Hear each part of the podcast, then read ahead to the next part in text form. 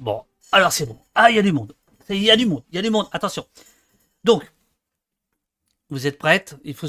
C'est le moment de se tenir droit, de faire un, petit geste. Attention. Euh, euh, et là, vous allez, vous allez, eh, les amis, vous allez admirer. Bravo, bravo, euh, Annick, qui est à gauche avec sa magnifique collection de, théières. Alors là, je, là, là, je dis, je dis, je dis un grand, grand bravo. T'as combien de théières, Annick? Annick qui est à gauche Ouais, une, je sais pas, une dizaine, mais je ne bois que du thé, donc euh, voilà. Alors, on est désolé, ici c'est le café. Mais, ah bah mais, mais, exceptionnellement, tu peux prendre du thé. Et, et, euh, et, à droite sur l'écran, je dis bien sur l'écran, Alice Picard, euh, et toutes les deux, vous êtes porte-parole d'attaque, c'est bien ça? C'est ça. Absolument. Bon. Bon, super, super. Alors, je suis vraiment désolé euh, pour les problèmes, euh, les, problèmes techniques. En fait, ce qui s'est passé, c'est que euh, ce matin, le logiciel qui me sert pour faire la, retransmission a proposé une mise à jour que j'ai faite et la mise à jour a déréglé tout un tas de, paramètres. Enfin, bon, on dirait, on dirait on dirait du Macron. On dirait du Macron. Macron, on fait le bilan. c'est un livre que vous avez sorti il y a quelques jours les éditions Attaque. C'est tout Attaque qui s'est mis en rang serré pour dresser le bilan de Macron. D'ailleurs, vous, vous dites plus exactement euh, pour euh, dresser le dépôt de bilan de, Macron, ce qui est quand même pas très sympathique, euh, mesdames, de votre part. D'où vient cette idée de, cet ouvrage? Bah, je crois que, en fait, Attaque est une association d'éducation populaire tournée vers l'action citoyenne, comme on, le dit, et donc, il nous semble important euh, à nous euh, de, mettre dans le débat public, dans le débat citoyen, dans cette période particulière qui est celui de, la campagne électorale des présidentielles et des législatives, euh, nos idées, nos analyses. Et, effectivement, depuis cinq ans, bah, a eu l'occasion d'analyser la politique de M. Macron et de ses gouvernements successifs. et donc, nous avons pensé que ça pouvait être utile et ça pouvait être notre rôle. Attaque n'est pas une organisation partisane, mais c'est notre rôle de, d'alimenter le débat citoyen. Euh, Alice, pas partisane, euh, Attaque? Euh, non, absolument. Et on fait la différence entre partisans et politique. Effectivement, on fait de la politique à attaque, c'est, bien évident, mais on se revendique à partisans. Et on a également des règles assez strictes qui ont fait l'objet de discussions il y a quelques semaines il n'y a pas forcément consensus, mais en tout cas pour l'instant, les règles, c'est que euh, si euh, un membre ou une membre d'attaque se présente à une quelconque élection, on lui demande de ne pas indiquer qu'il ou elle est à attaque et de se mettre en retrait de tout mandat, euh, de tout mandat que la personne pourrait avoir dans l'association. Ah carrément, ah carrément, parce qu'il y a des gens d'attaque qui veulent se ah, merde. Ah merde, non, mais c'est pas le propos du jour. Enfin, il y a des bisbilles chez vous, quoi, c'est ça en ce moment?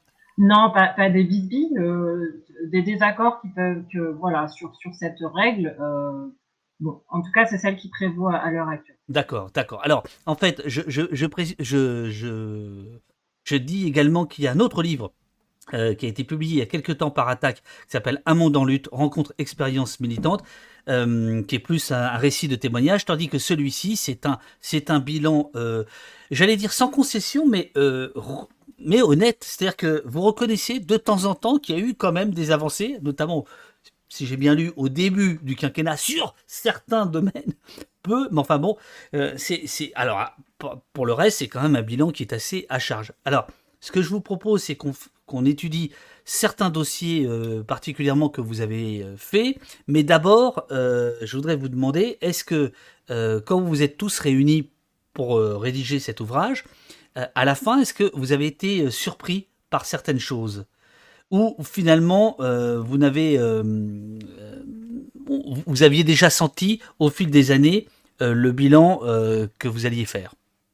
Alors, Attaque avait sorti un livre au bout d'un an d'exercice du pouvoir par Emmanuel Macron, où déjà on pointait que le fameux ni droite ni gauche et le en même temps qui avait été euh, le, la communication de sa campagne en 2017 n'était pas du tout euh, du en même temps et du ni droite ni gauche. Bon, et ça c'était un an, euh, un an. Voilà. Bon, et en fait, en, faisant ce livre-là de, bilan du quinquennat, très honnêtement, y compris en, moi personnellement, par exemple, en relisant la totalité, il y a des choses qu'on a oubliées. C'est ça, c'est ça qui est dingue. L'actualité va vite, mais il y a des choses qu'on a oubliées et quand on prend l'ensemble des éléments, enfin moi-même, en relisant le tout, j'ai été, je me disais, ah mais oui, mais c'est vrai, il y a eu ça, mais c'est vrai, il y a eu ça. Et, quoi par exemple Qu'est-ce qui a bah, Notamment, il y a des choses, par exemple, toutes ces déclarations intempestives sur il suffit de traverser la rue, euh, ou euh, ceux qui se croisent dans les gares, ceux qui ne sont rien et ceux qui sont tout. Bah, des choses comme ça qui, sur le moment, on, frappait, enfin voilà, on frappait dans, le débat public, on frappait l'opinion. Ce que vous appelez les punchlines euh, vexatoires et qui vous servent en fait euh, d'introduction à chaque euh, thème du, bouquin. En fait, vous, reprenez certaines de ces déclarations dont, en effet certaines sont d'un mépris absolument invraisemblable. Bah, je crois que c'est le, en tous les cas, ce qui est révélateur quand on regarde l'ensemble de, des chapitres et effectivement de ce qu'a fait et ce qu'a dit Emmanuel Macron, on sent un mépris social extrêmement fort. Et je pense que là, on peut dire qu'Emmanuel Macron est bien le représentant de, sa classe bourgeoise, d'une certaine façon. Alice, pareil, tu, ce sont des phrases qui, te sont revenues euh, ou des, des actes, des, Ouais, alors bah, les phrases, forcément, peut-être ça, c'est justement ce dont on se, on se souvenait, hein, parce que moi, j'avoue que je n'ai toujours pas digéré le il suffit de traverser la rue pour euh, trouver du travail. Euh, quand on fait exactement euh, la politique euh, inverse, enfin, en tout cas, on y reviendra hein, d'ailleurs sur, sur les mensonges aussi, Macron qui affirme mener une politique qui permet de créer de l'emploi et de l'activité, et en fait, ça, ça fait bien évidemment l'inverse. Et en fait, euh, euh, les plus riches qui dégagent des dividendes, etc., ne le réinvestissent pas. Enfin, on reviendra là-dessus. Donc, euh, voilà, c'est plutôt sur. moi, ce qui m'a étonné, et, et en France, on y reviendra aussi, c'est peut-être que sur son bilan économique et social, on l'avait vu venir. Je pense qu'en 2017 et 2018, on le savait déjà, mais c'est peut-être sur la, violence euh, sociale, mais, mais pas que, enfin, sur, euh, sur la violence de la répression pénale, judiciaire, euh, des manifestations, ça peut-être que, euh, enfin, en tout cas, à attaque, on n'avait pas tous les éléments pour le dire à l'époque. Alors, si, si on a le temps, je vous ai proposé, vous l'avez accepté, parce que vous êtes génial, euh, et d'ailleurs, je tiens à vous remercier devant tout le monde, car normalement nous aurions dû faire l'émission il y a une dizaine de jours, mais vous avez eu la gentillesse euh, de décaler pour que je puisse interviewer les avocats de Nantes Révoltée au moment où c'était chaud pour Nantes Révoltée. Voilà, ça c'est ça c'est voilà, ça c'est la classe quoi. Donc euh, voilà, je vous je vous remercie. Alors je vous ai proposé qu'à grand trait, on, on, fasse le bilan du bilan, le bilan du bilan avec la pauvreté, la santé, chômage, éventuellement fiscalité, climat, liberté publique. Hein, si, vous le voulez bien. Euh, on, peut démarrer avec la pauvreté. Ça se, passe page 58. Euh, donc, comme ça, je le montre une fois, il y a euh, Alain Barthes qui fait toujours un petit dessin. le thème, le, votre punchline à vous, plus de riches égale plus de pauvres, euh, la phrase vexatoire et les temps forts du, quinquennat, et ensuite, alors là, ensuite, bah, c'est attaque qui démarre. Alors, sur la pauvreté, euh, vous nous expliquez que finalement, c'est le taux de pauvreté au plus haut depuis 25 ans. Laquelle de vous deux veut, bah, Alors, sur la, pauvreté, d'abord, euh, juste un tout petit, une toute petite incise sur l'importance dans ce livre des dessins d'Alan Barth. J'en profite pour le remercier et franchement, il a illustré chaque chapitre et c'est à chaque fois génial. C'est-à-dire qu'à chaque fois, ça, ça, tape euh, bien et ça tape fort. Quoi. Donc voilà, je, voulais le dire quand même parce que c'est aussi un choix qu'on a fait d'avoir des chapitres courts, d'avoir, comme tu l'as dit tout à l'heure, euh, David, c'est des choses qui sont étayées à chaque fois, les chiffres, ça renvoie à des rapports officiels, c'est pas les chiffres d'attaque euh, particulièrement, etc. Bon, qui sont truqués, qui sont truqués. Bien sûr, comme tous les chiffres d'attaque sont truqués. Non, non, mais très sérieusement, c'est qu'à chaque fois, il y a les références de rapports officiels, etc. Et puis, ce petit dessin qui introduit euh, chaque chapitre et qui est à la fois génial. Bon, voilà, je ferme la parenthèse. Donc, euh, sur la pauvreté, euh, c'était quoi la question? C'était le taux de pauvreté le plus haut depuis 25 ans. Effectivement, même depuis les années 70 en fait. Euh, et alors évidemment, Emmanuel Macron n'est pas que le seul responsable de ce taux de pauvreté, ça s'inscrit dans la suite des gouvernements et des politiques précédentes que Hollande, Sarkozy, et on pourrait remonter plus loin. Mais en fait, le, Macron, alors qu'il s'était engagé encore une fois à réduire la pauvreté, eh bien, il a fait tout le contraire. Euh, il a fait tout le contraire et on pourrait prendre euh, quelques mesures qui illustrent ça. Par exemple, la, la, question, deux, deux, réformes. La question des APL, des allocations logement. Or, on sait que les APL, c'est quelque chose d'assez fondamental pour euh, des familles qui sont en situation de pauvreté. Je pense notamment aux familles monoparentales, dont la plupart sont, les chefs de famille sont des femmes.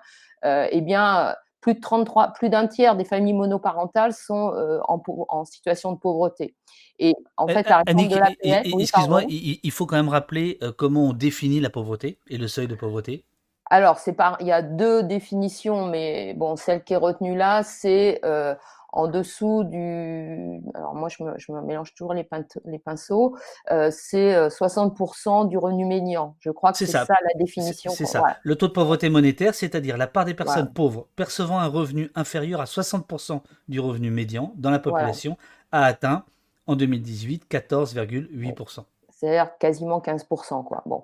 Et, et donc, ça, ça veut dire que. Euh, et je, donc, on a ça, on a euh, la réforme de l'APL, on a plus récemment la réforme de l'assurance chômage euh, qui, conduit déjà et qui va conduire, et là aussi, il y avait des projections qui, avaient, ont été faites par des instituts très sérieux, y compris par, par les, le service des études de Pôle emploi, euh, qui montrent que beaucoup de personnes, alors qu'il y a déjà, il a même pas la moitié des chômeuses et des chômeurs qui sont indemnisés euh, par Pôle emploi, les autres sont euh, dans les minima sociaux, eh bien ça, ça va encore reculer puisque on passe, euh, il faut avoir travaillé six mois au lieu de quatre mois et on baisse le, taux de calcul.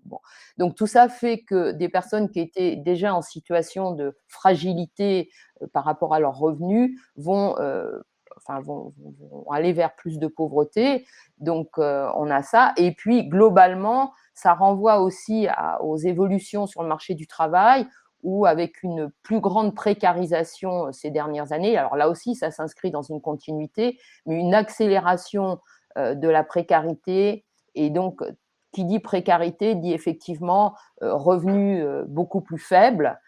donc tout ça fait que non seulement ça va pas, on va pas réduire la pauvreté, mais elle s'est accentuée et elle s'est accentuée aussi. Ce qu'il faut mettre en face, c'était le titre du chapitre, c'est plus de pauvres mais euh, plus de riches. Et, les 1% euh, les plus riches dans ce pays, c'est la même chose qu'au niveau international, eh bien, se sont grandement enrichis pendant ce quinquennat. Alors, justement, Annick, je me fais l'avocat du diable, c'est-à-dire de Macron. Oh la vache, c'est dur. À 9h du matin, c'est dur. Mais euh, tu dis, à l'instant même, tu viens de dire, c'est comme dans le reste du monde. C'est là où j'aimerais savoir quel est le point de vue finalement d'attaque, puisque vous en êtes les porte-parole, sur la responsabilité concrète d'un président de la République comme Macron sur tout ce qu'on va dire aujourd'hui. C'est-à-dire que euh, quelle est sa part euh, d'implication personnelle du reste? Alors, Emmanuel Macron, euh, on peut peut-être le rappeler, parce que ça aussi, c'est quelque chose qu'on a oublié. Quand il se présente en 2017, il se présente comme un anti-système, en fait, un nouveau dans le jeu politique. Or, il ne l'est pas du tout. Euh, à la fois, il a été euh, en responsabilité politique sous le quinquennat de François Hollande, mais aussi, euh, c'était au départ un, haut fonctionnaire qui finalement est passé par des, banques financières. Bon. Et en fait, je pense que ça, illustre aussi le fait que sa politique, elle est, elle est au service bah, d'une partie, d'une minorité de, la société. Alors, on pourra parler de la fiscalité peut-être tout à l'heure, Alice euh, pourra y revenir, mais ce qui illustre ça, c'est qu'en en fait, il fait un choix d'être au service des riches et des très riches. Et on pourrait, en parlant de fiscalité, c'est un élément important euh, dans ce quinquennat, notamment, je rappelle, une des premières mesures, c'est la suppression de, la, fortune, mais on en reparlera peut-être après. Mais en tous les cas, ça marque assez bien euh, ce qui est les choix d'Emmanuel Macron et il a une responsabilité en tant que, euh, président de la République, chef de gouvernement, euh, bien sûr qu'il y a des choix qui ont été faits qui auraient pu être autres. Alors, euh, Alice, est-ce que tu veux dire quelque chose sur le chapitre pauvreté ou est-ce que tu veux qu'on aborde tout de suite la fiscalité? Euh, non, on peut, on peut aborder la fiscalité parce que les deux ont, parce que, en fait, un lien. Parce que en fait, euh, voilà, pour euh, pour expliquer à, à, ceux qui nous regardent, en fait, vous êtes partagé, vous êtes partagé les, les, rôles. Hein, chacune, chacune a ses, a ses dada. Hein, et donc Alice, c'est un peu la fiscalité, hein, ton, ton, ton, votre truc. Hein. Alors la fiscalité, page 95, le ruissellement vers le haut. Temps fort du quinquennat Macron, hein, transformation de l'impôt de solidarité sur la fortune en impôt sur la fortune immobilière, prélèvement forfaitaire unique de 30%, baisse du taux de l'impôt sur les sociétés et des impôts de production à partir de 2018, suppression progressive de la taxe d'habitation à partir de 2018, gel de la hausse progressive de la taxe intérieure sur la consommation des produits énergétiques, TICPE, à partir de 2019. Donc ça, c'est toujours le côté factuel. Là-dessus, il y a, vous ne, euh, vous ne commentez pas. C'est derrière que ça se passe, les commentaires. Et donc, et j'ai, alors, tout à l'heure, je l'ai appelé Alain. C'est Alan, pardon, toutes mes excuses. Le petit dessin d'Alan qui va bien, qui introduit. Alice, la fiscalité, qu'est-ce qu'on peut dire sur le ruissellement vers le haut de notre ami Macron? Manu, on l'appelle Manu. ouais, moi, c'est moins mon dada que le, dada d'attaque, donc je suis un peu C'est vrai. Ben, c'est ça. Contrainte et forcée. C'est un peu votre cœur de, cible, le, la, fiscalité, bien sûr. Bah oui, exactement. Et bon, pour euh, reprendre les choses qu'on disait sur la pauvreté, c'est vrai que là aussi, bon, il y a des tendances internationales à la baisse euh, de l'impôt, notamment sur les sociétés. Euh, donc euh, là-dessus, Emmanuel Macron, prétend aussi euh, aligner la France sur d'autres pays en, passant l'impôt sur les sociétés de 33 à, à 25% mais effectivement, ce qui a, a marqué le, le, le début, c'était très symbolique, enfin c'est très symbolique, et en même temps à chaque fois c'est un coup, mais le début du, quinquennat avec la suppression de l'ISF, effectivement, euh, et ben ça, pour faire le lien aussi avec ce qu'on disait précédemment, c'est-à-dire que quand on regarde, donc il le fait toujours en, en prétendant euh, redonner du pouvoir d'achat, donc augmenter le revenu disponible des ménages. En réalité, euh, pour nous, le revenu disponible qui s'est le plus, euh, qui s'est le plus euh, accru, c'est celui des 1% les plus riches ou des 0,1% les plus riches. Et quand on regarde les, les, les personnes les plus pauvres, donc à l'autre bout enfin l'autre décile ou centile de la population, à l'autre extrême, euh, c'est plutôt l'inverse qui s'est passé. Parce que, euh, évidemment, contrairement à, à l'idée qui voudrait qu'il y aurait un, ruissellement, donc en fait, vous donnez davantage aux riches, vous leur prenez moins, et ils vont réinvestir dans l'économie, parce que ça, c'est l'idéologie qu'il y a derrière. Hein. il n'y a pas d'idée de justice fiscale ou sociale, c'est vraiment, de toute façon, voilà, les riches, euh, les riches vont investir, créer de l'emploi parce qu'ils savent sans doute mieux que nous euh, là où il faut investir. Et euh, sauf que ce qu'il faut dire évidemment, c'est que bah, si vous donnez, si donnez ou prenez moins aux riches, et eh ben de l'autre côté, vous avez moins aussi de recettes pour participer aux, comment dire, aux activités de redistribution. Et donc, le lien entre fiscalité et pauvreté, c'est ça. Si, voilà, ça se compte en milliards. Le, le, donc la baisse de l'impôt sur les sociétés, par exemple, c'est 11 milliards d'euros par an. Euh, faut le financer. Donc euh, ça veut dire effectivement, euh, il y a un moment, il y a des services publics dans lesquels il va, on va pas pouvoir investir de la même manière. Euh, donc, euh, pareil. Dans, dans, dans, le, dans, le, chat, il y a Absirateur, Absirateur, Absirateur, Absirateur qui, qui, nous dit que finalement, le, la, le, la, la, marque de fabrique de, de, de j'allais dire de François Hollande, pardon, d'Emmanuel Macron, euh, c'était euh, justement la, la, suppression de l'ISF. Hein, il arrive et il fait ça. Est-ce que euh, on peut le voir comme ça?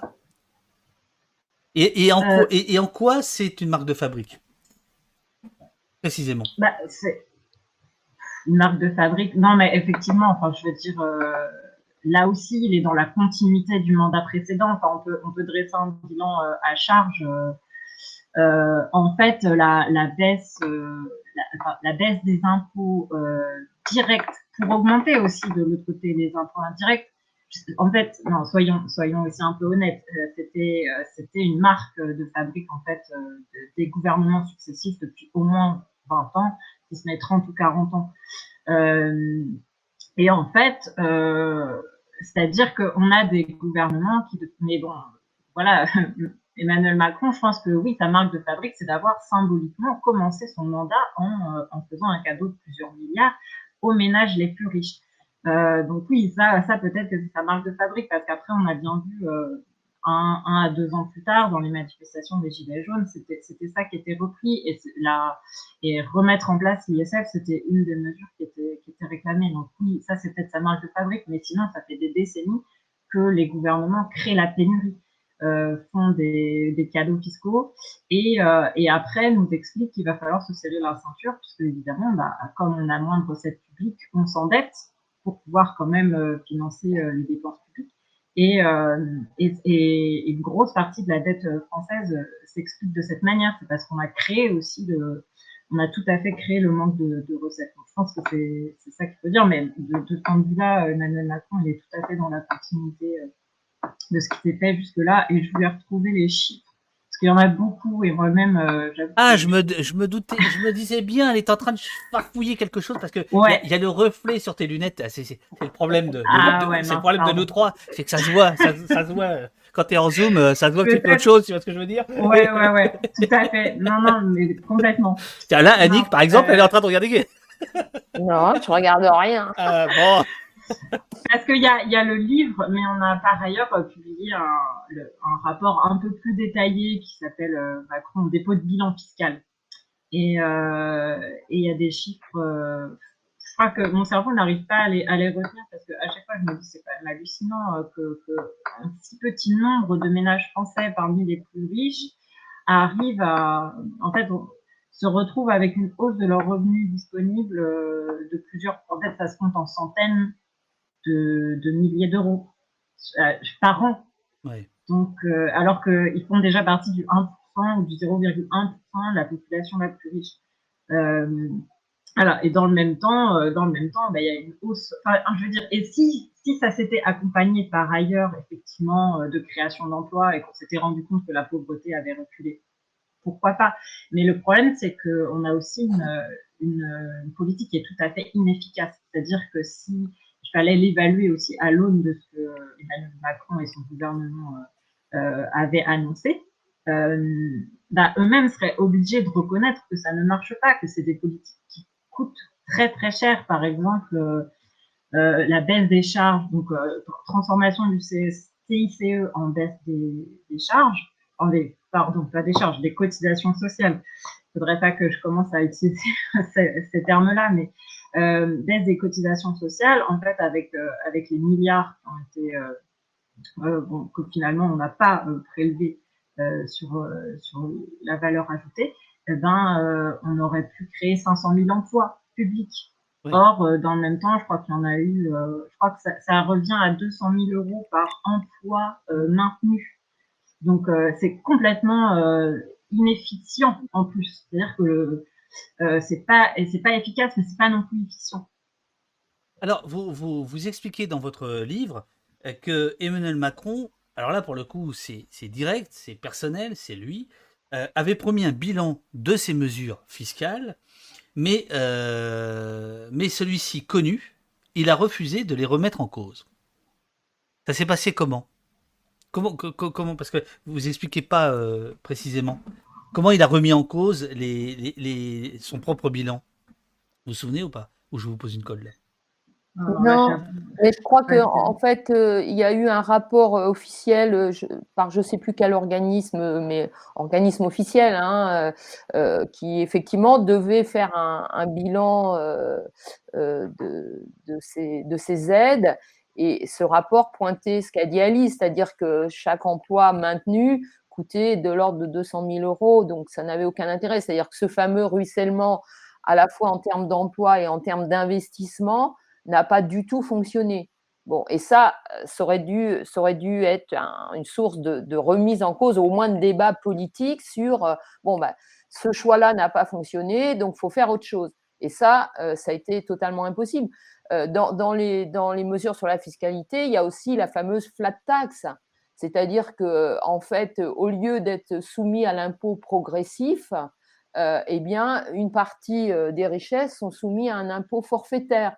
Et c'est pas la même chose euh, si vous payez 10% sur 5000 euros ou si vous payez, enfin, le principe de l'impôt progressif, c'est-à-dire plus les revenus sont hauts, plus il y a des tranches qui vous font payer plus d'impôts. Bon, et ça, cette fameuse flat tax, c'est aussi un choix qui a été fait et sur lequel il n'y a eu aucun, enfin, en tous les cas, pas, de vraie discussion sur ce que ça allait à quoi ça allait conduire en termes de perte de, ressources, enfin, ce que disait Alice. Et puis peut-être l'autre élément, là aussi, qui devrait renvoyer un bilan, c'est que tout ce qui a été fait en termes d'aide aux entreprises euh, n'a jamais, de toute façon, été euh, fait avec euh, des conditionnalités nettes et obligatoires, à la fois en termes sociaux sur l'emploi, mais aussi en termes de écologiques, qui, qui auraient dû être faites sur OK, on peut aider les entreprises et en tant que tel, Attaque n'a pas une position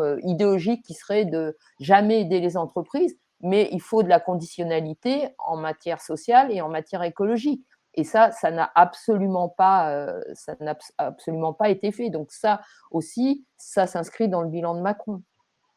Euh, alors le, chat est, est relativement euh, tranquille, mais alors d'une expertise incroyable. Ça, ça discute, ça se chamaille tout ça dans une grande courtoisie baladurienne, ce qui, ce qui, ce qui, n'est pas pour, pour me déplaire. Euh, alors là, c'est des points qui reviennent plus sur le, euh, ce qu'on disait tout à l'heure sur la pauvreté, donc je, je vous en parlerai peut-être tout à l'heure, mais il y a sur le... Ah non, la dette publique, la dette publique, ça fait partie de la fiscalité ou pas? Non. Bah oui. Bon, alors, un lien. Ah, c'est ça, dans votre bouquin, tout a un lien. Hein. Je ne sais pas comment vous avez réussi. Enfin, il y a des choses, si, il y a des choses qui sont très compartimenté, les libertés publiques, la santé, on en parlera après, mais effectivement, après, il y a, euh, par exemple, pauvreté, chômage, etc. Vous arrivez à rendre ça extrêmement clair. Alors, sur la dette publique, il y a une question de Veuve Chico. Euh, on parle du poids de la dette publique tout le temps, mais quel est le montant de la dette privée? Quels effets potentiels? La dette publique est moyennement un problème puisque c'est l'État qui rembourse, et a priori la France ne va pas s'écrouler euh, tout de suite si, point d'interrogation, et Veuve Chico rajoute, je ne suis pas économiste. Quel est le problème de la dette publique dont on nous parle tout le temps comme, euh, comme de quelque chose qui est totem? Euh, Oui, bah, c'est une excellente question. Alors peut-être par une, une, personne non économiste, mais qui est quand même bien renseignée. Euh, ah, on n'est pas chez les couilles. Bah oui, oui. non, c'est clair. Non, effectivement, la dette publique, ça c'est une construction idéologique, comme, comme d'habitude, mais euh, c'est toujours cette idée que euh, la dette publique, il va falloir la rembourser et que c'est une dette sur les générations futures. quand on oublie de dire que, en fait, euh, la dette publique, quand elle a pour but de financer des choses concrètes maintenant, en fait, ben non, on, peut investir tout à fait sur les générations futures. il, y a, quand même un peu de passe-passe un peu malhonnête. D'autant plus que, bon, est-ce que Attaque dit depuis un certain nombre d'années maintenant avec des économistes, c'est que les, les taux d'intérêt ont jamais été aussi bas sur la dette, euh, enfin sur voilà sur les emprunts d'État. Donc on devrait au contraire en profiter. C'est le moment d'emprunter sur les marchés. Enfin, si on a envie d'emprunter sur les marchés euh, financiers et de ne pas augmenter les impôts, parce que c'est ça qu'il faut voir. Mmh, Dire mmh. que il y a, y a la question de la dette qui en soi n'en est pas vraiment un parce que si les investissements euh, amènent à à de la croissance économique et que, la croissance est plus importante que euh, les taux d'intérêt, bon, bah en soi, euh, la dette, euh, la dette n'est pas un problème. Et en plus, y a, si on est dans une perspective keynésienne, investir, donc ça, ça stimule l'activité. Et bon, il va, si, mais c'est pas encore que ça dépend, mais les économistes s'accordent a priori pour dire qu'en ce moment, le multiplicateur et euh, donc le multiplicateur, c'est, a priori, il y a des personnes très informées, donc je ne sais pas si j'ai besoin d'expliquer, mais quand vous investissez, vous faites un investissement public, ça va stimuler euh, l'économie et donc ça va créer davantage de richesses que ce que vous n'avez investi au départ, et ça peut même revenir à l'État par le biais des impôts sur la production notamment, mais aussi sur la consommation. Donc, et quand le multiplicateur est très élevé, le, résultat pour l'État, ça peut être nul, voire positif, puisque vous allez vous rembourser ce que vous aurez investi, vous allez le rembourser euh, grâce, aux, impôts et taxes que vous avez euh, sur, l'économie. Donc euh, il y a déjà ça, et effectivement une dette avec des taux, d'intérêt très faibles depuis ces dernières années, c'est pas c'est pas un très grand risque. D'autant plus que l'activité repart a priori aujourd'hui. et puis donc bon, il y a cette question-là et, il y a aussi la question de faut-il vraiment emprunter? Est-ce on est, il n'y a pas possibilité d'augmenter la contribution des plus riches, notamment, pour éviter d'avoir à s'endetter? Mais il ne s'agit pas de dire non plus que l'endettement, euh, c'est mal. Surtout, euh, surtout à TAC, je pense qu'on est d'accord pour dire qu'il y, a, euh, qu'il y, a un endettement, si c'est pour investir dans l'éducation ou dans la santé, c'est un endettement qui est tout à fait qui est souhaitable. Et, et sinon, effectivement, la question de la dette privée, alors il me semble que du coup, on est à 100, 110, presque 120% du PIB de dette publique. Euh, la dette privée, c'est 150%. Donc c'est effectivement bien davantage. Et là non plus, c'est pas forcément un problème puisque euh, bah, il faut que les ménages. Euh, Attends, quand, vous dites la dette privée c'est 150%, c'est-à-dire parce que moi ah. j'ai eu le bac B, mais je sais pas comment je l'ai eu. Donc ça veut dire quoi La dette privée c'est 150%. Si on additionne l'ensemble des, des, des, dettes des agents économiques en France, ça fait 150%. D'accord. D'accord. Mais là non plus, en soi, c'est pas forcément un problème. Les ménages sont endettés notamment pour, euh, pour investir dans l'immobilier. Euh, les entreprises s'endettent pour investir. Donc, euh, le, problème, c'est bon quand quand ça peut créer des, crises financières, comme on en a connu en, en 2008, enfin 2007-2008, c'est quand en fait c'est c'est un endettement qui en fait sert euh, à certains acteurs financiers, notamment les banques d'investissement, pour euh, spéculer sur les marchés financiers. Donc euh, voilà, là, là effectivement, et donc oui, mais comme d'habitude, et, et donc mais là, j'ai pas, là, j'ai pas forcément bien révisé cette question. Je, reviens, je reviens à la question de la fiscalité euh, et, celle des, riches. Après, on, abordera peut-être la question du, chômage, si vous voulez bien. Euh, c'est en fait une question du, chat. Comment doit-on comprendre que durant la pandémie, les plus riches aient augmenté à ce point leur niveau de fortune? Bah, je pense que parce qu'une partie de, l'activité financière des plus riches, euh, c'est pas une activité concrète de production. C'est aussi de la spéculation euh, sur les marchés financiers, c'est de l'évasion fiscale, etc. Et ça, ça a continué pendant, pendant le Covid. Je pense que ça ne s'est pas arrêté. Bon. Et puis, euh, il y a sans doute aussi une partie où il y a eu des aides qui ont été données de façon importante, ce qu'on disait tout à l'heure, à certaines entreprises et des entreprises, des grandes entreprises, y compris des entreprises euh, euh, qui sont euh, au CAC 40, hein, et, et, qui ont continué de distribuer de l'argent à leurs actionnaires, puisqu'on était, n'y avait pas de conditionnalité. Et en fait, et eh ben, dans les actionnaires, vous avez, c'est d'ailleurs souvent ce qu'on nous dit, mais il y a des petits actionnaires, mais il y a surtout beaucoup de grands actionnaires et qui cumulent euh, de façon très importante un nombre d'actions. Et quand ces actions augmentent ou quand des dividendes sont distribués, bah, ça gonfle encore une fois leur richesse. Donc ça, c'est ces différents éléments qui, qui, expliquent que même pendant euh, le confinement, même pendant la crise du Covid, eh bien, les plus grandes entreprises euh, multinationales et les multinationales françaises, leurs profits ont continué d'exploser. Euh, c'est ce qui n'est pas le cas du tout pour euh, euh, des, TPE, des petites entreprises, etc. C'est pour ça que quand on parle des entreprises, on ne peut pas traiter de la même façon une multinationale et... et au poste. Et au poste. non mais parce que, attends, c'est la première fois que je lis un bouquin d'économie en étant patron. bah ça change pas en fait. je veux dire, on peut, on peut ne pas changer par rapport à ça. Euh, alors, euh, euh, puisque, le, puisque le temps file, je, vous propose d'aborder la question du, du chômage. c'est la question, c'est le thème numéro 9 de votre, de votre ouvrage. Alors, je ne sais pas laquelle de vous deux a plus révisé, si, Annick, si c'est toi ou si c'est. Non, c'est Alice. C'est Alice. Une vraie fausse baisse, écrivez-vous. Donc, je rappelle, parce que là, il y a plein de monde qui viennent de débouler, qu'on est en train de regarder le bilan de, de Macron par attaque. Euh, qui vient d'être publié au lien qui libère, ça coûte 10 balles. Euh, c'est sorti il y a quelques jours. Donc, le, sur le chômage, une vraie fausse baisse.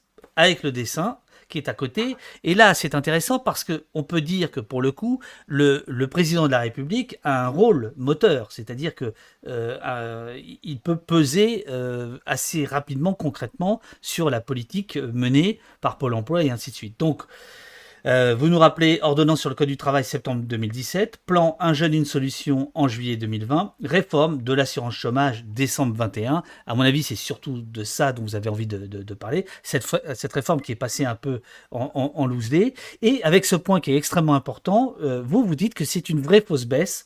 Or, on a entendu encore il y a quelques jours euh, les membres du gouvernement se gargariser d'un taux de chômage le plus bas historiquement pour certaines tranches de, la, de la population.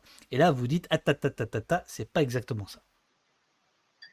Oui, mais là, là encore, euh, euh, à la décharge d'Emmanuel Macron, euh, comme, comme ses prédécesseurs, il essaye de jouer un petit peu avec les chiffres, puisqu'il y a effectivement plusieurs catégories à Pôle emploi. Et effectivement, si vous passez d'une catégorie à l'autre, voilà, si vous avez travailler quelques heures dans un mois, vous passez, euh, vous passez dans une catégorie, on vous compte plus euh, parmi les chômeurs et les chômeuses, mais euh, vous, vous considérez toujours que vous êtes à la recherche d'un emploi. donc, c'est ça, hein, c'est ce, que vous, ce que vous écrivez. Entre mai 2017 et le troisième trimestre 2021, le nombre d'inscrits à Pôle emploi tenus de chercher un emploi catégorie A, B et C a augmenté passant de nanana à nanana, la baisse du nombre d'inscrits en catégorie A s'est faite au détriment des autres catégories et 63% des nouvelles embauches se font en contrat à durée déterminée de moins d'un mois. C'est ce que vous appelez, ce que vous appelez une, une embellie apparente en fait. Bah oui, c'est ça. Et, là, euh, là c'est pareil. Il fallait bien que quelqu'un fasse le bilan. Euh, enfin, on n'est pas les seuls à le faire, hein, mais que, que quelqu'un mette le, un peu le gouvernement face à, ses responsabilités, puisqu'il il arrive à dire euh, tout et son contraire, c'est-à-dire que euh, à passer des chômeurs d'une catégorie à l'autre parce qu'ils vont trouver euh, quelques heures, quelques heures pour travailler, et après à, à, mettre, à faire passer en force une réforme qui va précisément pénaliser ce type de contrat. Donc je sais pas, peut-être qu'on peut passer à cette réforme. Allez-y, allez-y. Effectivement, donc elle est, entrée en vigueur. Alors, ce qui est incroyable, c'est qu'elle est entrée en vigueur alors que le Conseil d'État avait annoncé qu'il allait rendre euh, un avis dans les, mois qui viennent. Et en fait, ne tenant pas compte, euh, au Conseil d'État qui avait été saisi par les syndicats, euh, ne tenant absolument pas compte de ça, le gouvernement a finalement publié les décrets d'application. Donc la réforme est rentrée en vigueur alors que on était encore en train de d'évaluer ses effets, et notamment sur, euh, en matière d'égalité. Ça, par exemple, est-ce que c'est pas quand même un trait euh, spécifique à ce quinquennat qui est quand même d'aller au pas de charge sur tout un tas de, de, décisions politiques avant même de faire des études d'impact euh, ou des choses comme ça et d'y aller à marche forcée? Est-ce que là, pour le coup, il n'y a, pas, a pas un petit distinguo à faire par rapport à d'autres gouvernements? Euh, oui, en même temps, euh, quand, j'y réfléchissais, parce que je, me disais qu'on allait aborder cette question, et pour moi, quand même, il y a eu un tournant dès 2016, en fait. Et là, on ne peut pas dire que Emmanuel Macron était déjà au pouvoir, mais il n'était pas président de la République. Je pense que en matière de passer en force et, euh, réprimer aussi toute contestation, je pense qu'en 2016, ça avait, déjà bien commencé. Mais effectivement, cette réforme de l'assurance chômage, alors, il, bon, il y a eu, euh, il y a eu la crise sanitaire, il y a eu des confinements qu'on connaît, donc le gouvernement est, a reculé a priori sur la réforme des retraites, euh, mais est passé, euh, est passé quand même en force après l'avoir repoussé à plusieurs reprises dans cette, cette réforme de l'assurance chômage, mais, on se retrouve dans une situation un peu hallucinante où, mais là encore, c'est l'effet de l'idéologie. Comme on, on on affirme que, euh, que les personnes sont au chômage parce qu'elles n'ont pas envie de travailler, c'est ça qu'il faut dire en fait. Euh, on décide que euh, va falloir créer des anticipations pour que ces personnes retournent sur le marché de l'emploi et donc baisser baisser des allocations qui sont vues comme une désincitation en fait à la reprise du travail. Et donc c'est là que revient la, la, fameuse expression il faut que il, ne faut pas qu'être au chômage ça paye davantage qu'être en emploi peut-être qu'une partie de la réponse, ce serait qu'il faudrait peut-être que être en emploi, ça paye davantage, plutôt que de baisser aussi les allocations chômage qui, permettent concrètement à, des gens de vivre. Et, euh, et du coup, donc il y a une, euh, une réforme du calcul euh, de l'allocation de retour à l'emploi, enfin, et, des indemnités journalières, qui, si j'ai bien compris, euh, sont un vrai casse-tête parce que même les conseillers et conseillères Pôle emploi ne sont pas sûrs d'arriver à s'y trouver. Donc effectivement, maintenant, il va falloir avoir travaillé six mois plutôt que quatre, mais la période de référence change. Donc avant, si vous aviez travaillé six mois, en tout et pour tout, on comptait six mois et vous aviez droit à six mois et on calculait votre indemnité journalière. Maintenant, si vous avez travaillé quatre mois en début d'année et deux mois à la fin de l'année, la période de, référence, ça devient un an. Et on fait, et donc on, calcule, on additionne euh, vos revenus et on divise par 12 pour, euh, pour euh, calculer vos indemnités. Et donc, en fait, on a un gouvernement qui dit, ah, il faut absolument, alors, il faut absolument travailler. Euh, parce que c'est ça en fait. Il faut, euh, il faut même pas attendre d'avoir euh, une offre d'emploi euh, à peu près convenable et raisonnable. Il faut absolument travailler. Et, et donc en fait, il va devenir dans l'intérêt des demandeurs et demandeuses d'emploi de ne pas accepter ce genre de contrat court qui représente 60% des embauches à l'heure actuelle, des, contrats de moins d'un mois mais vous n'aurez pas intérêt à accepter puisque ça peut faire drastiquement euh, baisser votre indemnité le jour où vous allez devoir reprendre à Pôle emploi. Donc, euh, on a là des incitations complètement contradictoires. À la fois, il faut aller travailler, mais si vous acceptez ces quelques heures qu'on vous vient vous accorder, eh ben, euh, vous, baissez automatiquement vos droits. Donc, euh, et, et, là, je pense qu'il est un peu trop tôt pour faire le bilan. Mais d'ores et déjà, euh, l'UNEDIC avait calculé que ça allait concerner 1,15 million de personnes qui allaient voir leurs indemnités euh, drastiquement baisser. Alice, question de Glodioman que je salue au passage et, que je remercie. La nouvelle version d'application est géniale avec euh, le. Enfin, il, sait de quoi je parle. il, il, demande la baisse historique du chômage annoncée ces derniers jours est-elle réelle ou gonflée? Par des radiations suite à cette réforme, celle dont tu viens de parler alors là, j'ai pas les chiffres, donc euh, je préfère pas m'avancer. Mais bon, il y a aussi un effet de conjoncture. C'est vrai que euh, avec la reprise économique, il y a sans doute quand même euh, effectivement des, des créations d'emplois, faut bien le dire. Mais mais oui, comme comme d'habitude, c'est aussi des, des personnes voilà qui voient leurs droits baisser, voire qui sont radiés. Effectivement, je pense qu'il y, a les deux. Mais là, j'ai pas les chiffres. D'accord. Alors, il y a, dans, le, dans le chat des, gens qui parlent des intermittents du spectacle. Euh, on ne l'abordera pas aujourd'hui, mais il y a un chapitre sur la culture et sur cette question-là euh, dans, votre, dans votre bilan. Euh, tu, tu, tu, viens de parler de, de la polémique culpabilisante sur les offres d'emploi non pourvues. Hein. Enfin, tu ne l'as pas dit comme ça, mais c'est dans, dans le livre, c'est traduit comme ça. Et notamment le Premier ministre qui rappelle, vous vous rappelez, attaque en septembre 2021, estimé à 300 000 le nombre d'offres d'emploi non pourvues. Ce nombre n'a aucun fondement, écrivez-vous ici, page 83.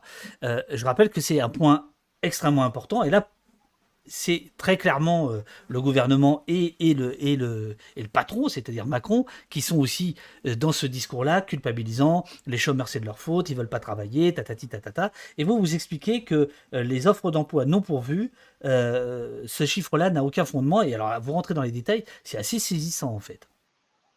Oui, et on n'est pas les seuls à avoir fait cette analyse. Là, je dois dire qu'il y a des journalistes qui ont aussi très bien travaillé parce qu'il ne faut pas chercher très longtemps pour trouver des informations sur le sujet et qui déconstruisent en fait cette affirmation. Mais, même sans avoir besoin de la déconstruire, c'est 300 000 emplois qui seraient non pourvus et 5 euh, millions de, demandeurs et demandeurs d'emploi de l'autre côté. Donc, déjà, même sans déconstruire le chiffre, on a envie de rigoler. Mais, euh, mais sinon, effectivement, en fait, c'est 300 000, mais euh, qui, qui n'ont pas de fondement parce que finalement, ces offres, elles finissent par être pourvu. Euh, c'est une question de temporalité en fait. Euh, ça dépend quand est-ce que, bah, quand est-ce que vous dites bon cette offre-là, elle n'a pas été pourvue au bout d'un mois, au bout de 45 jours. Donc déjà, la plupart des offres finissent par être pourvues. Et en fait, c'est euh, Pôle Emploi qui finit par parfois rappeler les, entreprises qui travaillent avec Pôle Emploi. Et, et en fait, c'est simplement que bon, souvent, enfin souvent, un certain nombre de fois, ils n'ont pas trouvé de candidat ou de candidate qui leur convenait. Donc, ils ont reçu des candidatures, mais euh, bah, ça ne convenait pas. Donc, parfois, ils ont dû embaucher une personne, donc revoir un petit peu euh, la fiche de poste, prendre une, une personne euh, éventuellement moins qualifiée ou avec moins d'expérience. Parfois, changer les conditions de travail aussi et les conditions de rémunération. Et une fois que ça, ça a été fait, les offres d'emploi, elles sont tout à fait pourvues.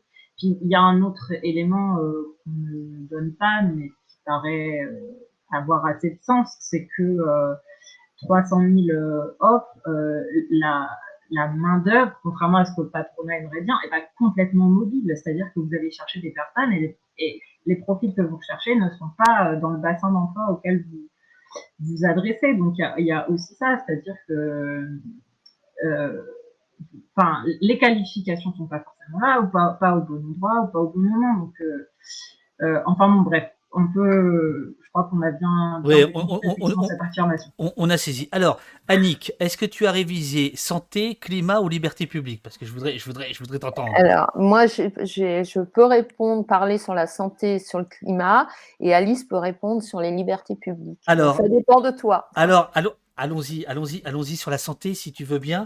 Euh, la politique de la caisse, de la caisse, pardon, vide. Euh, temps fort du quinquennat Macron, suppression du forfait social, contribution à charge de l'employeur en mai 2018, réforme 100% santé optique, euh, audioprothèse, soins dentaires en juin 2018 et Ségur de la santé, mais à juillet 2020. qu'est-ce qui, qu'est-ce qui nous a, qu'est-ce qui nous a fait Macron pendant cinq ans bah, D'abord, je crois que la santé, c'est un dossier essentiel. C'est hallucinant d'ailleurs que de cette campagne électorale actuelle, la santé n'est pas du tout au centre des débats. Ça devrait l'être. On, est encore dans une crise euh, de Covid. Euh, le, constat, c'est que l'hôpital public est dans une situation absolument euh, hallucinante. Et, évidemment, le Covid a aggravé les choses, mais pas que. C'était déjà la situation avant les choses se sont aggravées. Je rappelle qu'il y a eu des fermetures de milliers de lits, euh, y compris en 2020, alors qu'on était en pleine pandémie. En, décembre 2021, il y a 5000 lits qui, ont été fermés parce qu'il n'y avait pas assez de personnel soignant. Bon, on est quand même dans un pays qui est la cinquième ou la sixième, le sixième pays le plus riche du monde. Bon. Euh, voilà, mais qu'est-ce en fait sur le fond, c'est quoi?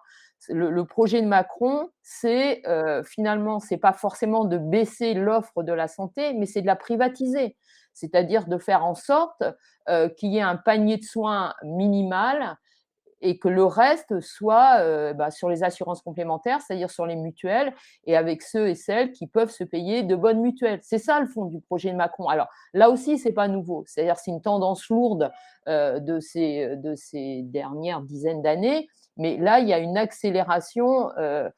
alors qu'il aurait fallu, je ne sais pas, entre guillemets, un grand plan Marshall de la santé, euh, voilà, avec un plan d'investissement euh, euh, pour plusieurs années, etc., pour redonner, enfin, je veux dire, pour redonner la santé à l'hôpital public, par exemple. Bon, alors c'est pas du tout ce qui a été fait, et ça aussi, ça renvoie, et c'est ce qu'on dit dans le livre, au fait que, eh bien, on baisse les recettes de la sécurité sociale et donc de l'assurance maladie.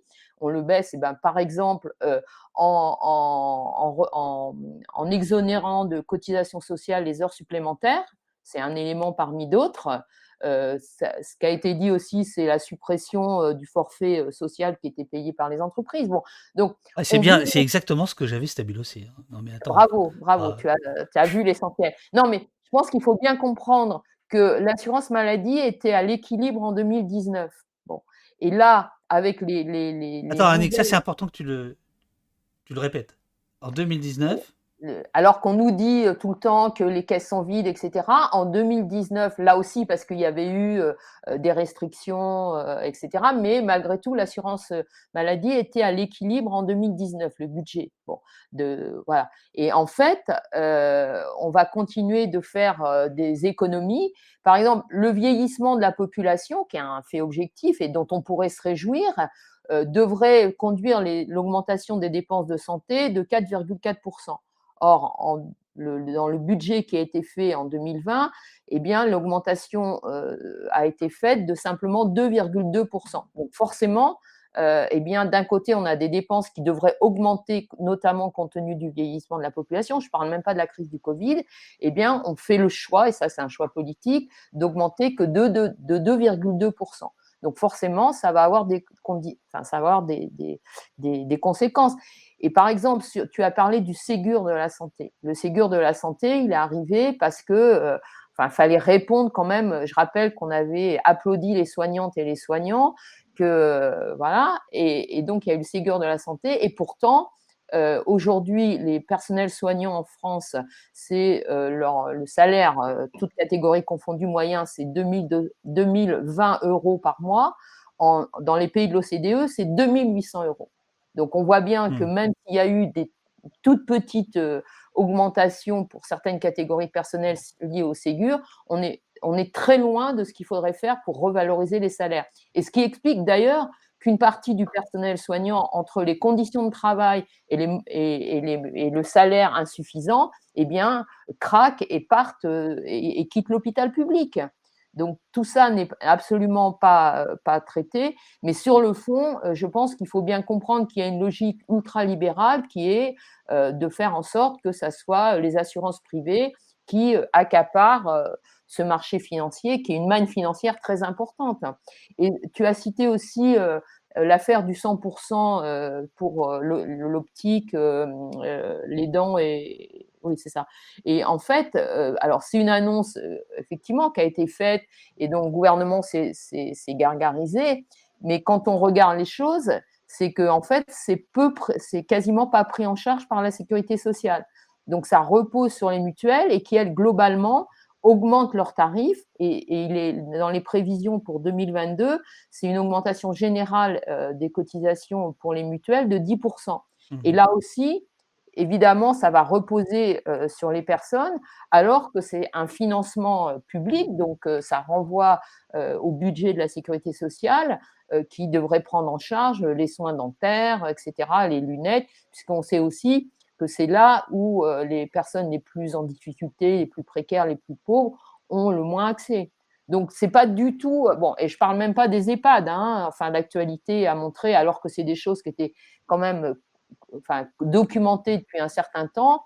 C'est enfin, plus qu'ignoble, je veux dire, ce qui se passe dans les EHPAD. Et là aussi, il n'y a pas de réponse. Enfin, il devrait y avoir là aussi un plan d'envergure sur plusieurs années avec des investissements publics, euh, etc., pour que la vieillesse ne soit pas euh, synonyme de, euh, de, maltraitance. Pour, pour, bien comprendre ce qui se joue, vous, vous expliquez qu'en fait, le, fait qu'il y ait des, des, réductions d'un côté et qu'il n'y ait pas de revenus de l'autre, c'est une sur la question de la, de la santé. ces deux mesures non compensées par l'État marquent la fin du compromis historique de 1994. Donc c'était il y a 30 ans. Selon lequel l'État doit compenser à l'euro près toute mesure de réduction ou d'exonération des cotisations de sécurité sociale pendant la durée de son application. Elle génère un manque à gagner, appelant de facto des réformes et des économies pour le combler. Donc ça, c'est quand même un choix euh, très, très volontariste de la part de Macron. Enfin, oui, oui, c'est un choix tout à fait politique. Effectivement, ce fameux compromis entre guillemets historique de, 1994, c'était au moment où, euh, effectivement il y avait une logique de d'exonération qui commençait à se mettre en place de façon très importante. Et l'engagement qui a été pris à ce moment-là, c'est de dire c'est un choix euh, politique et donc pour ne pas affaiblir les recettes de la sécurité sociale, donc moins de cotisations sociales, l'État compensera finalement les décisions qu'il prend. Quand l'État dit euh, on exonère de cotisations les heures supplémentaires, et eh ben, ça fait X milliards en moins euh, chaque année dans les caisses de la sécurité sociale et donc de la sécurité maladie. Et l'État compensait quasiment intégralement depuis, depuis 1994. Et là, le choix qui est fait, c'est euh, de, ne pas, de ne pas assumer cette responsabilité politique qui est de par exemple, d'exonérer les, les, heures supplémentaires. Donc, c'est vraiment un choix tout à fait conscient et un choix politique assumé de d'affaiblir euh, les revenus euh, de la sécurité sociale et de l'assurance maladie. Je, termine et après je, donne la parole à Alice sur la question des libertés publiques pour redonner la parole ensuite Annick sur le, climat. Euh, à propos des EHPAD dont tu as parlé, Annick, euh, Victor Castanet, le journaliste qui a sorti le, fameux livre Explosif, euh, est vraiment sympa. on essaie de caler un rendez-vous au poste, mais bon là, il, fait un peu la tournée des Grands-Ducs. donc, mais voilà, il, viendra au poste. Il viendra au poste. Et moi, ce qui m'intéresse, c'est notamment d'essayer de, comprendre comment la, fabrication de l'opinion s'opère par, rapport à, par rapport à ça, la, la médiatisation de son travail, qui est quand même assez, assez, assez fabuleux. Alors, euh, on fait le bilan de, Macron et dans le bilan de Macron, il est évident qu'il y a un point ici qui nous est cher euh, au poste, c'est la question des libertés publiques, des libertés individuelles, des libertés tout court. Et alors là, je dois dire que vous faites. Alors Annie, qu'elle est contente, elle boit un petit peu de thé, elle dit ah, c'est Alice qui va parler, je suis tranquille, je vais pouvoir réviser le prochain dossier. Et eh, vous êtes fort à hein, vous êtes fort, hein, vous êtes fort, vous êtes fort. Alice, qu'est-ce qu'on peut dire? Qu'est-ce que euh, puisque c'est des chapitres qui sont très courts dans votre bilan, euh, c'est toujours 3, 4, 5 pages maximum. Euh, les faits comme on dit au Québec, j'adore ce terme, les faits saillants des, des, coups de butoir faits aux libertés publiques sous Macron, c'est quoi? Bon, alors déjà, je préfère dire que j'ai choisi ce, ce, chapitre, mais bon, c'est pas ici qu'on va prétendre avoir une meilleure, euh, une meilleure expertise que toi, hein, mais euh, là encore, pour dire qu'il y avait une continuité, euh, si je regarde les temps forts hein, qu'on a mis dans le livre. Alors, je, peux, je, peux, te les lire, excuse-moi. Liberté publique, menace sur le droit de manifester, les temps forts du quinquennat Macron, inscription dans la loi antiterroriste des principales mesures de l'état d'urgence, novembre 2017. Loi de prévention et sanction des violences lors des manifestations, dite loi anti-casseurs, janvier 2019. Loi pour une sécurité globale préservant les libertés, mai 2021. Loi confortant le respect des principes de la République, dite loi séparatisme, août 2021. Ce qui donne une très très bonne inspiration à Alan Barth. Hein. Euh, nous, voyons donc euh, Macron. Hein, quel tintouin ces histoires de violence policière Tout ça est tout de même un peu disproportionné après tout. Les flics ne tabassent que les noirs, les arabes et les gauchistes. Voilà. J'aime bien. Je, je, l'aime bien celui-là. Bon, euh, voilà. Donc là, euh, donc on voit effectivement une succession de, lois liberticides, euh, puisqu'il y a eu, je crois, une à deux lois sécurité par an depuis 2005. Un truc qui est quand même assez vertigineux. Ouais, et alors là, le, dessin effectivement hyper bien trouvé, mais moi, j'ajouterais bien euh, les flics ne tabassent que les pauvres aussi. Parce que, euh, bon, plutôt que, que d'aller dans le, dans le détail euh, de chaque loi, c'est-à-dire qu'il y, a, je pense, deux choses qu'il faut dire, c'est que à chaque fois, il y a une logique de euh, ne pas euh, permettre à la population de, de mettre en cause la responsabilité euh, des, forces de l'ordre et euh, de ne pas pouvoir euh, mettre en discussion la légitimité de l'exercice de la répression. Donc ça, c'est la première logique. Et la deuxième logique, ça, tombe toujours sur les mêmes, effectivement. Bon, ça fait quelques années qu'on dit déjà que ce qu'on a vu, alors la répression en 2016 contre, la répression qui a touché les, manifs contre, contre la, la, loi travail, euh, et puis ensuite euh, la, la, répression phénoménale des, des, gilets jaunes, mais qui a été donc à la fois extrêmement violente pendant les manifs, mais ensuite une, une violence qui a été beaucoup moins dite euh, et qui a, qui a, été faite aux, aux, manifestants dans les tribunaux. Il y a beaucoup de comparutions euh, immédiates, euh, beaucoup de, de condamnations. Euh, et ça, c'est une, une, violence euh, malheureusement qui fait pas d'image, euh, qu'on peut pas montrer à, à, la télé, qu'on peut pas prendre en photo, mais euh, qui est une violence sociale, je pense faut sur laquelle il faut insister. Et, euh, et donc là, c'est tombé sur les classes populaires, mais avant ça, ça, ça, tombait déjà sur d'autres fractions des classes populaires qui sont en fait les, les, les populations racisées. Peut-être que ça, on le on, on, a été très factuel euh, dans ce chapitre, mais, euh, mais la logique sous-jacente, c'est un maintien de l'ordre. Mais à chaque fois, quand on dit maintien de l'ordre, c'est pas, pas seulement l'ordre public, c'est l'ordre social aussi qu'il y a derrière. Et, Emmanuel Macron, comme ses prédécesseurs, mais, enfin, moi j'ai l'impression qu'il y a effectivement une montée en puissance un peu de ce côté-là, euh, pour faire passer toutes les mesures dont on a parlé, qui sont des mesures euh, très violentes socialement et économiquement, bah, il faut resserrer la vis euh, de l'autre côté parce que forcément ça suscite de la contestation. Les gens ne peuvent pas euh, subir cette violence sociale et économique euh, sans réagir. Euh, et, et, donc je pense que voilà, ce qui a été fait pour les, ce qui concerne les libertés publiques, c'est ça les, les, logiques pour moi. Et, euh, je, je, vais, je, vais, me permettre de, de, ouais. de lire un, un, petit passage euh, que je trouve ouais. euh, particulièrement bien senti. C'est page 184. Dire de qui et comment avoir peur est constitutif d'un système de domination politique qui, sur la base de cette émotion collective, permet d'imposer et normaliser des dispositifs de répression de ce qui est dès lors considéré comme du désordre.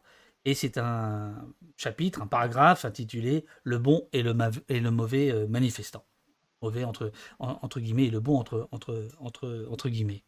Donc c'est euh, c'est c'est-à-dire que au-delà des, des, faits, il y a quand même une synthèse. Et là, on sent que je ne sais pas qui a rédigé ce, ce, ce chapitre, mais euh, la personne était particulièrement euh, remontée. C'est bien, c'est bien. Vous, vous, vous, la féliciterez.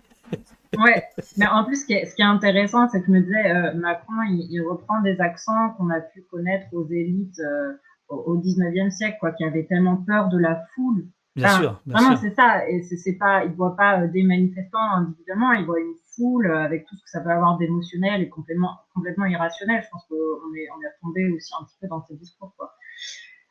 Si vous voulez bien, dernier chapitre parmi les nombreux chapitres que vous abordez, euh, celui sur le climat, et ensuite il y aura quelques questions rapidement du, du, chat. une croissance bas carbone, ça, qu'est-ce que vous avez écrit déjà? Attendez, page 143, ça n'est pas. Oh ben c'est marrant, j'ai pas mis la, fin. Attends, bouge, bouge pas. Voilà, je le mets ici. Une croissance bas carbone, ça, n'existe pas. Alors voilà. Euh, les temps forts du quinquennat Macron, interdiction de nouvelles attributions de permis d'exploration d'hydrocarbures de prolongation jusqu'en 2040 des concessions déjà accordées. Ça, c'était en décembre 2017. Convention citoyenne pour le climat, qui va être complètement ratiboisée euh, octobre 2019, euh, juin 2020 condamnation de l'État par le tribunal administratif pour inaction climatique, c'est pas rien, février 2021, et vote de la loi climat et résilience qui reprend seulement 13 propositions sur les 149 de la Convention euh, d'août 2021. Et euh, la phrase que vous citez d'Emmanuel Macron, cette fois-ci, elle n'est pas vexatoire pour les autres, peut-être pour lui-même. elle date de décembre 2020. Personne n'a fait autant que nous depuis trois ans. Alors là, attaque, vous n'êtes pas du tout d'accord avec ça. Bah, non, Enfin, tu as rappelé la Convention citoyenne pour le climat, je veux dire, elle illustre parfaitement. Rappelons-nous, c'est après, enfin, dans le cadre de, des mobilisations des Gilets jaunes, euh, qui, euh, dont, le, le première, euh, première revendication était cette fameuse taxe carbone qui était augmentée et qui touchait euh, beaucoup plus largement bah, des gens qui n'ont pas d'autre choix que de prendre leur véhicule pour se déplacer. Bon, qui était une mesure euh, qui se, qui se voulait une mesure écologique, mais qui était une mesure euh, d'écologie antisociale. Bon, donc c'est ça qui a déclenché les gilets jaunes. Et après, il y a eu plein d'autres choses, comme ça a été rappelé là. Mais donc, à la suite de ça, pour désamorcer les choses, Emmanuel Macron propose cette convention citoyenne pour le climat. Et je dois dire que c'est intéressant parce que cette convention citoyenne pour le climat, en fait, les personnes qui ont été tirées au sort, etc., ont fait le boulot. C'est-à-dire, ont fait de l'expertise, se sont formés, etc., ont travaillé et tout, et ont produit un rapport. Et Emmanuel Macron avait dit que ça serait présenté sans filtre. Bon, et le sans filtre est devenu avec un gros filtre, puisque en fait, sur les 149 propositions, euh, comme tu l'as rappelé, il n'y en a eu que 13 qui ont été euh, proposées enfin, intégralement dans, dans, cette fameuse loi euh, sur écologie et résilience, et que la plus, enfin, les autres mesures, certaines ont été reprises un peu partiellement, mais que la plupart des mesures ont été écartées simplement par décision d'Emmanuel Macron et de son gouvernement. Donc ça, c'est quand même une chose importante qui marque, je pense, dans le quinquennat, et la condamnation à la suite du dépôt de plainte par un regroupement d'associations, l'affaire du siècle, eh bien, c'est vraiment montre que, contrairement à ce que raconte Emmanuel Macron, c'est vraiment voilà, c'est, il tourne complètement le dos aux quelques engagements qu'il avait pris. Et là, peut-être le dernier élément, c'est, ce qui se passe sur le nucléaire, c'est-à-dire l'annonce dans le cadre du plan 2030, euh, enfin des, choix de, construction de, alors je ne sais plus si c'est 13 ou 16, j'oublie toujours le chiffre, mais peu importe, euh, d'EPR, de nouvelle génération. Alors, c'est à la fois une fuite en avant dans le nucléaire, sur lequel on peut revenir et, discuter, mais c'est aussi, d'un point de vue euh, engagement financier hallucinant. Le premier EPR qui a pris 5 ans de retard, il a coûté 19 euh, milliards, c'est-à-dire 5 fois plus que ce qui était euh, initialement prévu. Donc, et là, en fait, Emmanuel Macron fait le choix du tout nucléaire, ne, n'oriente pas, ne fait pas des choix qui permettraient une bifurcation écologique et donc y compris euh, d'aller euh, dans, des politiques euh, d'économie d'énergie. Par exemple, avec la rénovation thermique des logements, il y aurait des, centaines de milliers de logements qui auraient besoin de rénovation thermique et ça ferait des économies d'énergie importantes. et évidemment, souvent, c'est parmi les, pour les familles populaires dans, dans, les quartiers populaires, etc. Et donc, il n'y a pas du tout cette volonté-là. Bon, et si on rajoute à ça que à la fin de l'année 2021, dans le cadre des discussions euh, européennes sur, euh, ce qui sur les énergies qui devaient être classées comme énergie euh, propre, eh bien Emmanuel Macron a fait alliance, par exemple, avec Victor Orban, pour qui est lui sur la défense du gaz comme une énergie propre, et Emmanuel Macron défendant le nucléaire. Bon, bah, on voit, enfin voilà, ça, tout ça résume assez bien euh, je veux dire, le fait qu'Emmanuel Macron, c'est euh, euh, le monde d'après, c'est le monde d'avant quasiment en pire. Quoi, C'est hein. ça. C'est ça, c'est ça, c'est ça. Alors, il y a, dans ce chapitre que je trouve particulièrement cinglant, la liste des, des, promesses. vous n'êtes pas charitable avec lui parce que vous les rappelez, et on se rend compte ligne après ligne qu'aucune n'a été, ou quasiment aucune n'a été, n'a été, n'a été tenue. Mais comment vous expliquez ça? C'est économique, c'est idéologique, euh, bah, c'est de l'incompétence, c'est. Euh non, je pense que c'est pas de l'incompétence. Je, je, je, ne ferai pas ce, je ne ferai surtout pas euh, ce reproche-là à Emmanuel Macron. Je pense qu'il sait parfaitement ce qu'il fait et où il va et pourquoi il le fait.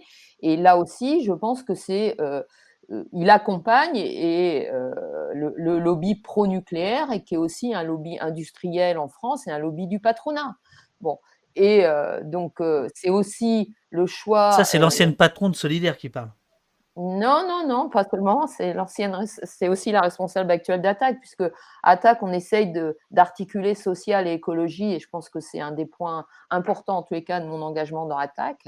voilà, mais donc je pense que c'est vraiment ça, c'est-à-dire que Emmanuel Macron, mais on en revient à ce qu'on a dit depuis le début de cette émission, il est là au service d'une minorité euh, dans ce pays, qui est une minorité de possédants des plus riches, euh, ceux qui détiennent le pouvoir économique, euh, médiatique en partie, etc.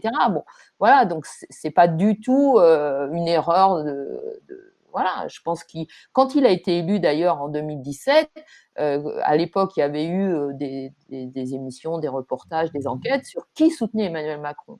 Et c'était déjà, euh, en fait, le monde des affaires, au sens large du terme. Bon, eh bien, je pense que Emmanuel Macron, il est au service euh, de ce monde-là.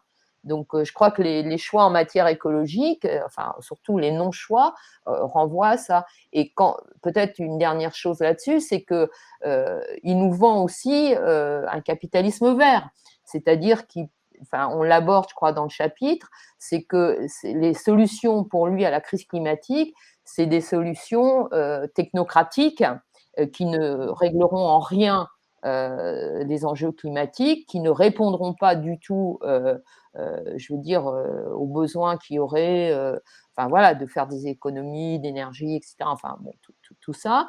Et c'est des, réponses qui visent à donner encore, enfin voilà, à permettre de nouveaux déploiements d'un capitalisme qui sera vert en surface. Tu, parlais à l'instant, euh, Annick, d'attaque. De, euh, Il y a des questions euh, pas forcément agréables, mais je vais. mais question pas gentille. J'entends parler d'attaque depuis que je suis minot de Sentier Battant. à part des rapports, j'ai l'impression que l'association urine dans un point d'interrogation. Comment peut-on faire pour faire que vos rapports aient un vrai impact sur la société? Bah, je pense que d'abord, c'est dire que Attaque ne fait que des rapports. Je trouve que c'est pas très juste ni très objectif parce que euh, je, prendrai juste un exemple. Ce qu'Attaque a fait à la Samaritaine au mois de juin dernier, euh, qui était sur le fait que. Ah, c'était génial. Bah voilà. Donc ah, c'était génial. génial. On a, on a repeint euh, les, vitres de la Samaritaine euh, pour mettre en avant le fait que M. Pinault ne payait pas ses impôts. Alors, je, rappelle que c'est de la peinture à eau qui, hein, qui peut s'enlever très rapidement et la violence de la réaction. C'est surtout ça qui est intéressant. Voilà, bien sûr. une action, somme toute, pas du tout révolutionnaire, hein, qui simplement symbolique, mais qui, met, qui, avait un message politique fort, qui était celui de, de, fait qu'un certain nombre de, de milliardaires aujourd'hui s'exonèrent très facilement bah, de la solidarité nationale et donc de payer leur juste part d'impôt par rapport à ce qu'ils gagnent comme argent, eh bien, on a eu une, en 24 heures, il y a quasiment, c'était la demande de, dissolution euh, d'attaque, euh, y compris, euh, je veux dire, ça a été jusqu'à Madame Hidalgo, euh, voilà, qui, enfin, qui était sur cette longueur d'onde-là, euh, sur le fait que c'était un scandale, euh, etc. Bon. Et ça, ça montre que même si c'est pas des actions, alors Attaque n'a pas la prétention d'avoir le monopole des actions. on n'est pas là pour ça. Il y a des syndicats, il y a d'autres associations, il y a des mobilisations sociales, etc. On essaye d'y participer avec nos moyens. Euh, humains, euh, etc. Mais, mais on essaye depuis dix ans de mener ce travail, à la fois ce travail d'expertise, ce qu'on est en train de faire là ce matin avec le livre Le bilan sur Macron, parce qu'on pense que c'est utile. On essaye de le faire dans des formes euh, qui soient relativement lisibles. Et je pense que ce livre, Macron fait le bilan, est de cette sorte-là, avec les dessins, avec des chapitres courts, etc., et des faits précis. Mais on sait, on fait aussi des actions de désobéissance civile et on participe aux mouvements sociaux. Voilà, donc euh, Attaque ne prétend pas euh, être au centre du mouvement social, mais Attaque participe au mouvement euh, social au sens large du terme depuis sa création et en particulier depuis une dizaine d'années, on a fait le choix d'action de désobéissance civile. Et quand, quand, il y a eu ces réactions euh, par rapport à votre action, à votre coup d'éclat sur, euh, sur la Samaritaine, est-ce que vous avez été surpris? Est-ce que vous, vous avez été vous-même en panique? Et d'ailleurs, vous en êtes où? Parce que je crois qu'il y a eu des plaintes, enfin il y avait des menaces. Bah non, non, non, non, justement, euh, d'abord, on était assez, voilà, on a été un peu surpris de la violence de la réaction. À, à ce niveau-là, c'était quand même assez enfin, incroyable. Quoi. Mais ce qui prouve d'ailleurs euh, ce qui prouve d'ailleurs que sur ce terrain-là, c'est-à-dire quand on met en lumière le fait des injustices et notamment sur cette affaire de fiscalité, eh bien, on touche, enfin là où ça fait mal pour certains. Bon, donc euh, je crois que ça, explique cela et que quelque part on touche à l'ordre établi aussi. Bon, c'est aussi pour ça qu'on a eu, euh, je crois, ces réactions-là. Mais on était assez tranquille et effectivement, on nous a menacé de plainte, mais on les attend toujours. Bon, et je rappelle qu'il y avait déjà eu dans le passé, par exemple, Apple, euh, puisqu'on avait fait des actions contre Apple aussi, a porté plainte et que Apple a été débouté euh, et que Apple a dû d'ailleurs euh, payer des dédommagements en attaque. je ne sais pas si tu as vu passer, mais j'ai vu un article dans les Apple Store aux États-Unis où, pour monter un syndicat qui n'existe pas, les, les, les, les, types et les filles sont obligés de passer par des messageries cryptées pour monter un truc. quoi je veux dire, c'est quand même un monde. C'est quand même, tu vois, c'est quand même... Oui, on n'est pas du tout dans, dans, le monde des bisounours. Hein. Euh, je veux dire, on est, euh, je, je, pense qu'on est dans, dans Mais c'était peut-être la question de, de, de sentier battant. Est-ce que, est-ce que en étant euh, tendre, parce que finalement on reste tendre, même si vous êtes, votre critique, elle est argumentée, elle est documentée, elle n'est pas violente. Or, ce qui est fait est violent. ce qui nous est fait est violent. Bah, je crois que la question pour attaque, c'est de, faire en sorte que notre message, nos analyses qu'on raconte, puissent être compris par le plus grand nombre. Bon, donc c'est aussi pour ça qu'on cherche un peu des formes d'action euh, entre guillemets euh, originales, percutantes, etc. Et on essaye de faire ça. Euh, voilà, nous, encore une fois, quand Attaque s'est constitué, c'était pour mettre en lumière le poids de la finance dans le fonctionnement des sociétés et le, poids de la finance de plus en plus grand. Et 20 ans, 20 ans après, un peu plus de 20 ans après la création d'Attaque, c'est toujours notre rôle, enfin, on estime que c'est toujours notre rôle fondamental. Euh, après, sur les formes d'action, enfin, euh, bah, c'est une discussion qu'il y a dans tous les mouvements sociaux. Bien sûr. Euh, qu'est-ce, qui, est, entre guillemets, plus radical Qu'est-ce qui fait avancer les choses, etc.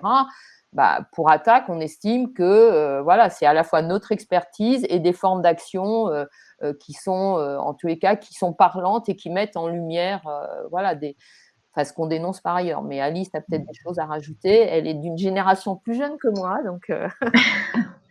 non, mais oui, non, mais effectivement, on va, on va pas trancher le, le débat ici, mais il me semble que le rôle d'attaque, en tout cas, moi, c'est aussi pour ça que j'ai rejoint l'association quand je l'ai rejointe, c'est que l'économie, puisqu'on parle beaucoup d'économie, c'est encore vu comme un domaine qui fait peur pour en parler des fois avec des personnes. là, on a des personnes très informées hein, euh, aujourd'hui, mais, euh, je, vous soupçonne d'avoir bourré un peu le, chat avec des militants d'attaque qui sont venus apporter de l'expertise à l'expertise. Mais ils sont les bienvenus. Non, vous l'avez pas fait?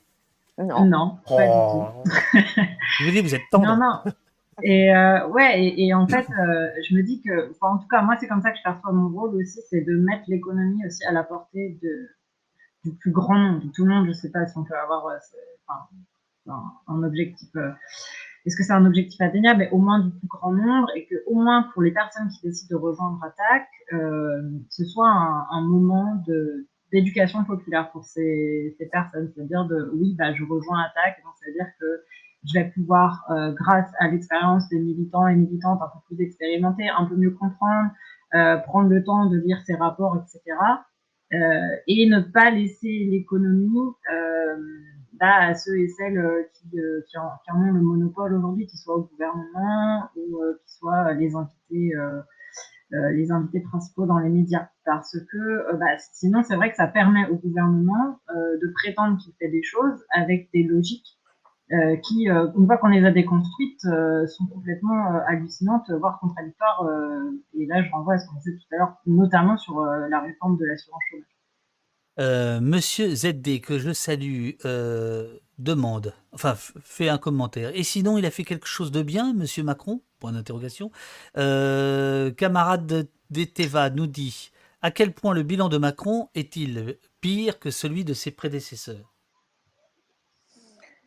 Je crois que euh, Alice et moi, on l'a dit à plusieurs reprises, c'est-à-dire que ça s'inscrit dans une continuité, euh, voilà, mais je pense que c'est une accélération euh, importante, que ça soit sur les libertés publiques, que ça soit sur la fiscalité, etc. Bon, voilà, donc il y a une accélération et, en fait, je, pense aussi que Macron, il est dans une période où, où il y a une crise sociale, démocratique, etc., très importante, qui a des éléments importants de contestation de cet ordre économique capitaliste dominant, pour le dire comme ça, euh, et que face à ça, c'est l'autoritarisme, enfin ce qu'a expliqué Alice tout à l'heure. C'est-à-dire, je pense qu'il y a une, accélération euh, dans ce sens-là, c'est-à-dire que les contestations depuis cinq ans ont été très importantes, ont été très diverses, hein, que ce soit euh, les marches pour le climat, que ce soit sous leurs différentes formes, que ce soit les gilets jaunes, que ce soit les mobilisations sur les retraites, que ce soit les mobilisations pardon, contre les violences policières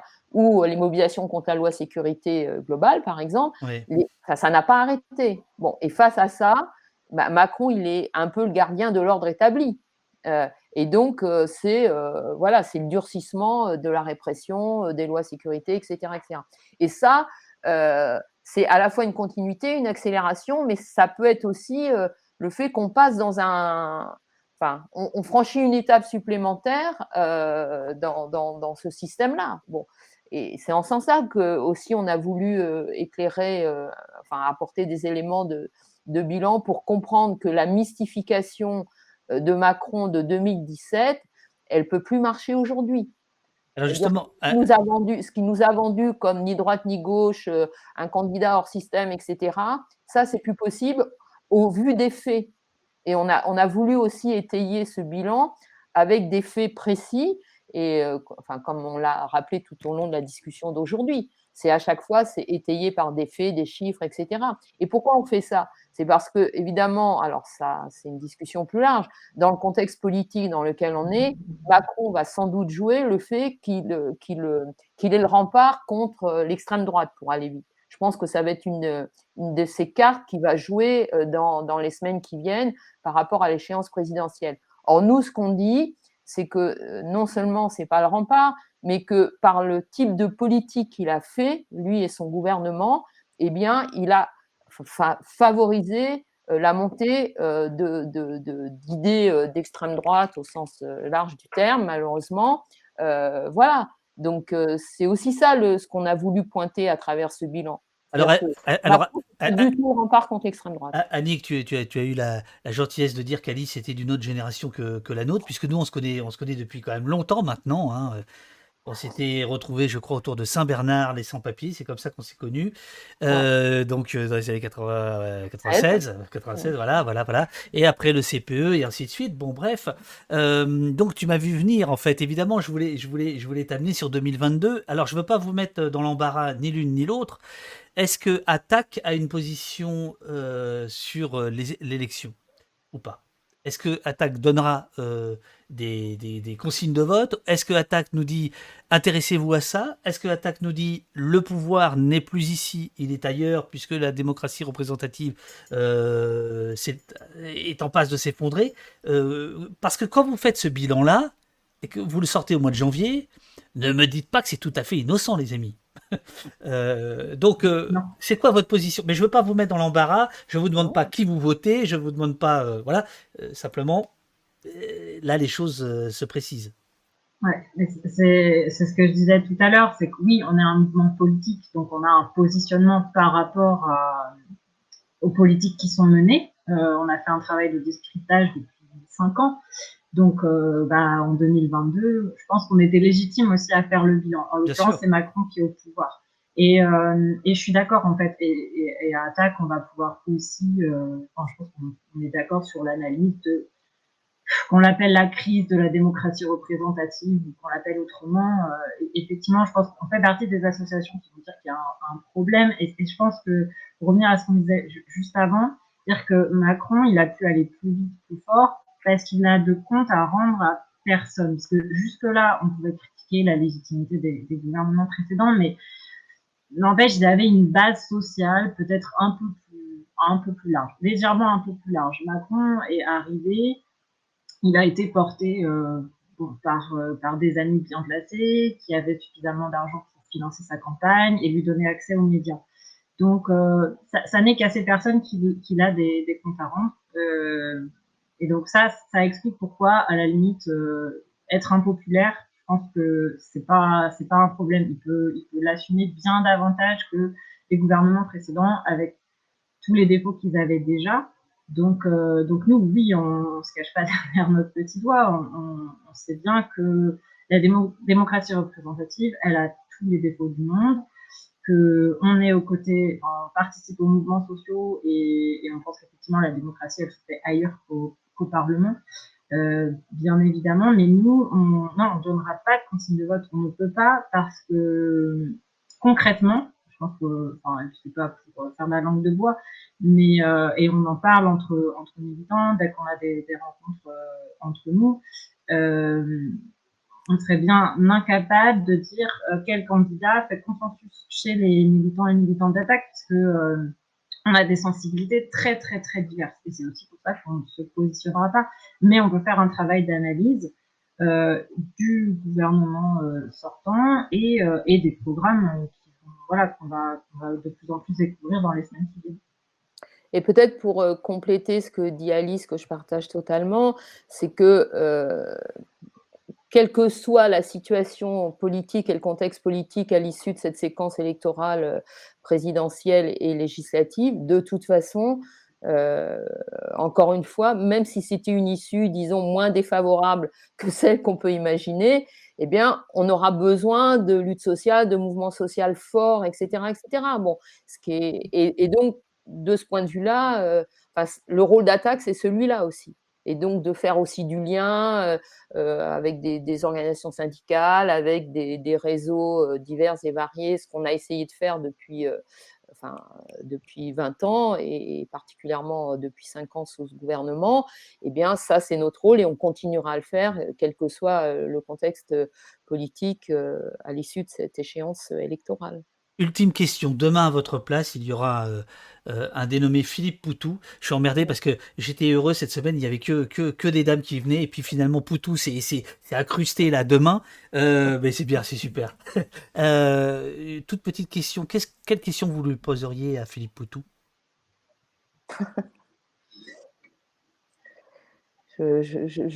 J'avoue que c'est compliqué. Ah, c'est un, métier, hein, t'as vu? Oui, oui, mais non, non, mais parce que je connais Philippe Couteau depuis longtemps, euh, on s'est croisés dans beaucoup de mobilisations. Justement, justement. Politique. Euh, j'ai envie de lui dire bon courage pour sa campagne, parce que ça a l'air compliqué. Mais au-delà de ça, c'est comment, comment un, parti politique d'extrême gauche aujourd'hui, pour le qualifier comme ça, voit, enfin, veut peser dans, non seulement dans la séquence électorale, mais, mais, mais au-delà.